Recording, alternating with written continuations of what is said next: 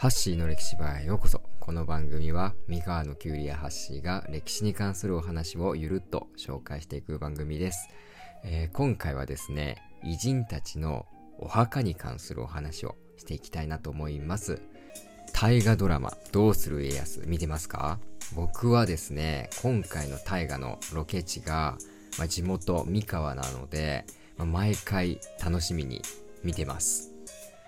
まあ、岡崎城だったり、徳川家の菩提寺の大樹寺といった、まあ、建物が出てきて、まあ結構ね、テンション上がる瞬間があるんですよ。まあ、ちなみに、まあ、この菩提寺っていう言葉、聞いたことありますか？まあ、どういった意味かというと、まあ、先祖代々のお墓があって、まあ、家族が亡くなった時に、まあ、葬儀を依頼するお寺のことなんですね。そしてこの菩提寺から見て、まあ、自分の墓地を使っている家のことを檀家と言います。でこの菩提寺の歴史は、まあ、江戸時代まで遡るんですけどこの江戸時代の寺受け制度というものがきっかけで始まりました。でこの寺受け制度何かというと、まあ、今でいう戸籍のようなもので、まあ、全ての家を、ま、特定のお寺に所属させてですね、まあ、家族の誕生だったり亡くなったことをこの菩提寺に知らせるっていうものでしたまあもともとはですねキリシタンを排除するために設けられた制度で、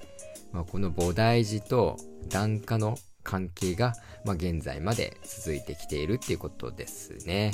まあ、お墓お墓の歴史も、まあ、調べてみると結構ね、興味深いんですよ。まあ、お墓について調べてると、まあ、複数のお墓がある、まあ、偉人が中には何人もいます。まあ、ちょっとね、疑問に思ったんで調べてみました。ま代表的な人物だと、えー、真田幸村ですね。ま大河ドラマの真田丸で一躍有名になった人物で、ま大阪の、大阪夏の陣で、あの徳川家康をギリギリまで追い詰めながらも敗れてしまった武将ですね。まあおそらく今回の、えー、どうする家康でも重要な人物となってくると思います。で、そんな雪村のお墓なんですが、まあ、全国になんと10カ所以上もあると言われていて、まあ、東北から九州まで、まあ、日本中のあらゆるところにお墓があります。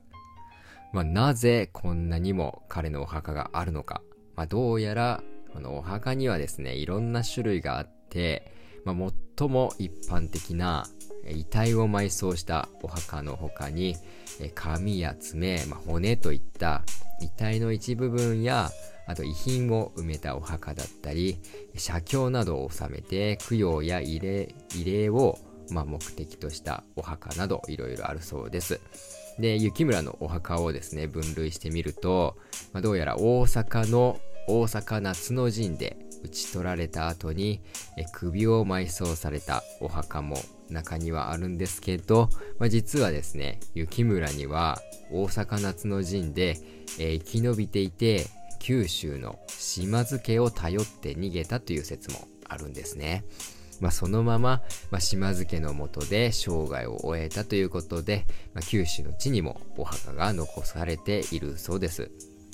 で、他にもですね、まあ、頼りにしていた島津家が、まあ、江戸幕府、江戸幕府に従ったのをきっかけにですね、まあ、息子と一緒に、えー、この九州の地を離れてですね、東北の